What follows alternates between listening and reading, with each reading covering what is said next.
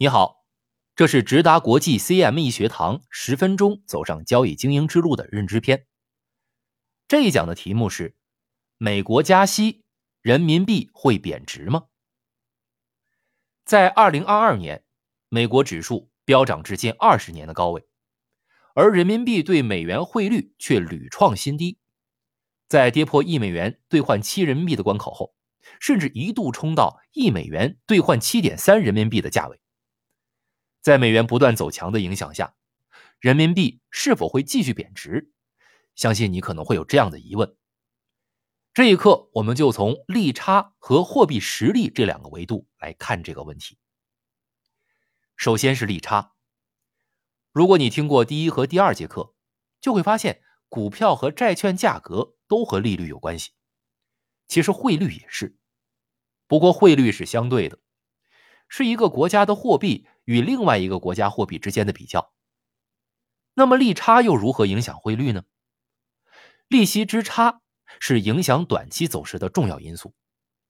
如果一国货币利率低，另外一国货币利率高，那么自然会有人把利率低的货币换成高利率的货币赚取利差，利差越大。这样的诱因就越强烈，这就会驱使利率低的货币贬值，利率高的货币升值。在二零二二年，美元与人民币之间的利差就比较大。在二零二二年十一月的时候，人民币一年期存款基准利率为百分之一点五，而在香港的美元一年期存款利率都超过了百分之四点五。再看上海银行间同业拆借利率和伦敦银行间同业拆借利率的对比，在十一月初的时候，就发现伦敦银行间同业拆借利率更高一点，其中十二个月银行间拆借利息，伦敦银行间为百分之五点四，上海大概是百分之二，利差高达百分之三点四左右。到了二零二三年的一月初。美元对人民币的汇率回到了一对六点九左右的水平。我们再看看这个时候的利差是多少？伦敦银行间同业拆借一年期利率依然保持在百分之五点四左右，但是上海银行间同业拆借一年期利率涨到了百分之二点五左右，利差从百分之三点四缩小到百分之二点九。利差对短期汇率波动扮演着一个比较重要的角色。这个时候。或许你可能会问：“不对呀，人民币现在不是自由兑换的，怎么做到利差交易呢？”对的，在岸人民币对美元是受到限制的，但是离岸人民币没有，所以你可以看到离岸人民币的波动性比较强。不过，由于都是人民币，离岸人民币的汇率不会偏离在岸人民币太多。那么，在岸人民币的汇率形成机制是怎么来的呢？在岸人民币的中间价是由人民银行定的。现行的交易规则是在岸人民币日内波幅不能超过中间价上下的百分之二。从二零零五年人民币汇率改革以来，人民银行调节汇率是一揽子货币作为参考的。至于一揽子货币有什么，权重是多少？人民币银行并没有正式公布，不过我们可以猜到，一揽子货币一定跟主要贸易往来的地区有关。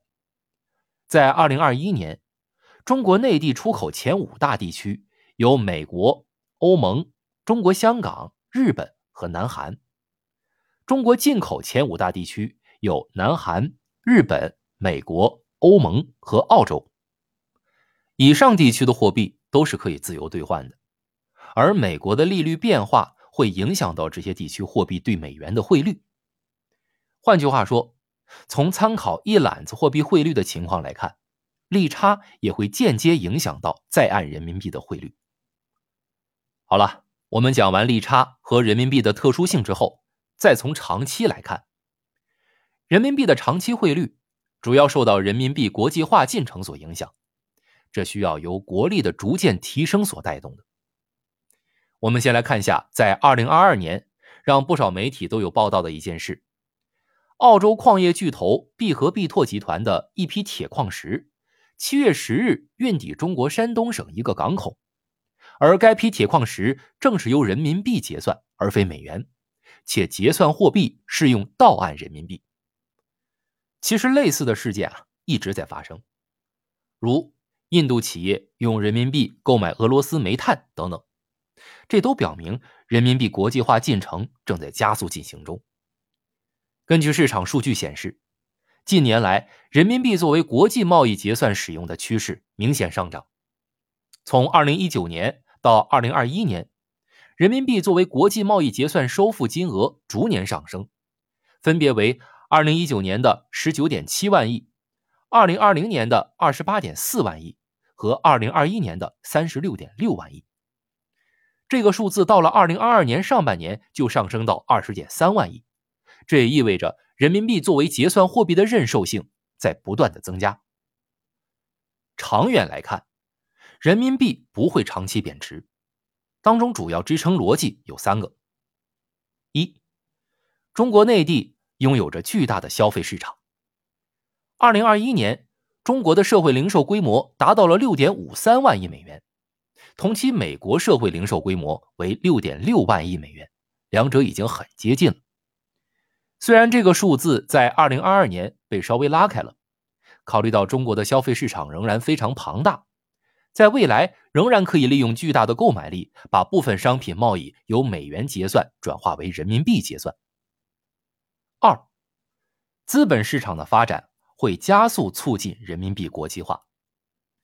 根据市场公开数据显示，在二零二二年年底，A 股的总市值超过八十万亿人民币，沪港通北向资金二零二二年全年净流入九百亿，QFII。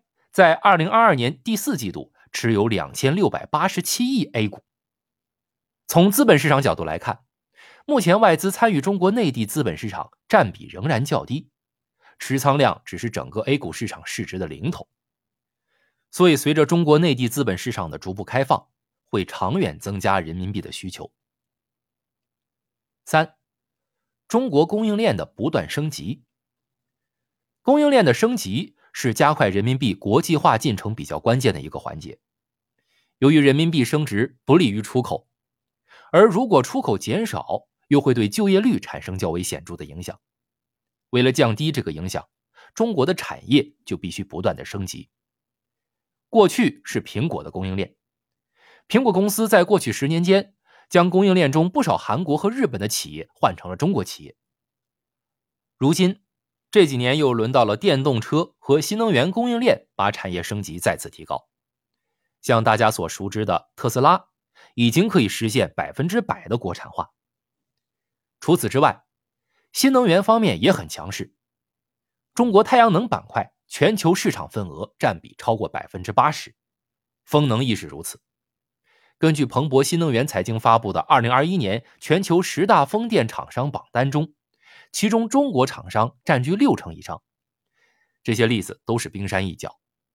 在供应链产业升级的过程中，在国际贸易中使用本国货币结算的议价能力也能不断的提升。总的来说，人民币的汇率短期和利差有密切关系。如果二零二三年人民银行降息，而美联储继续加息，息差进一步扩大的话，人民币汇率会有一定的压力。不过，从长期因素来看，只要中国的消费市场不断成长，资本市场继续开放，和供应链继续升级，长期人民币汇率还是升值的走势。好，今天的课程就讲到这里。下一讲我们的话题是香港联系汇率与脱钩风险。如果你喜欢我们的课程，欢迎分享给你的朋友。如果你是在喜马拉雅 FM 或者 Podcast 收听我们的课程。别忘了关注我们频道、点赞和月票。另外，如果你对课程有什么提问和反馈，可以在留言区留言，之后精选留言和问题会放在加餐内容，我们会对问题作为解答。谢谢。每天十分钟，帮你走上交易精英之路。这里是直达国际 CME 学堂。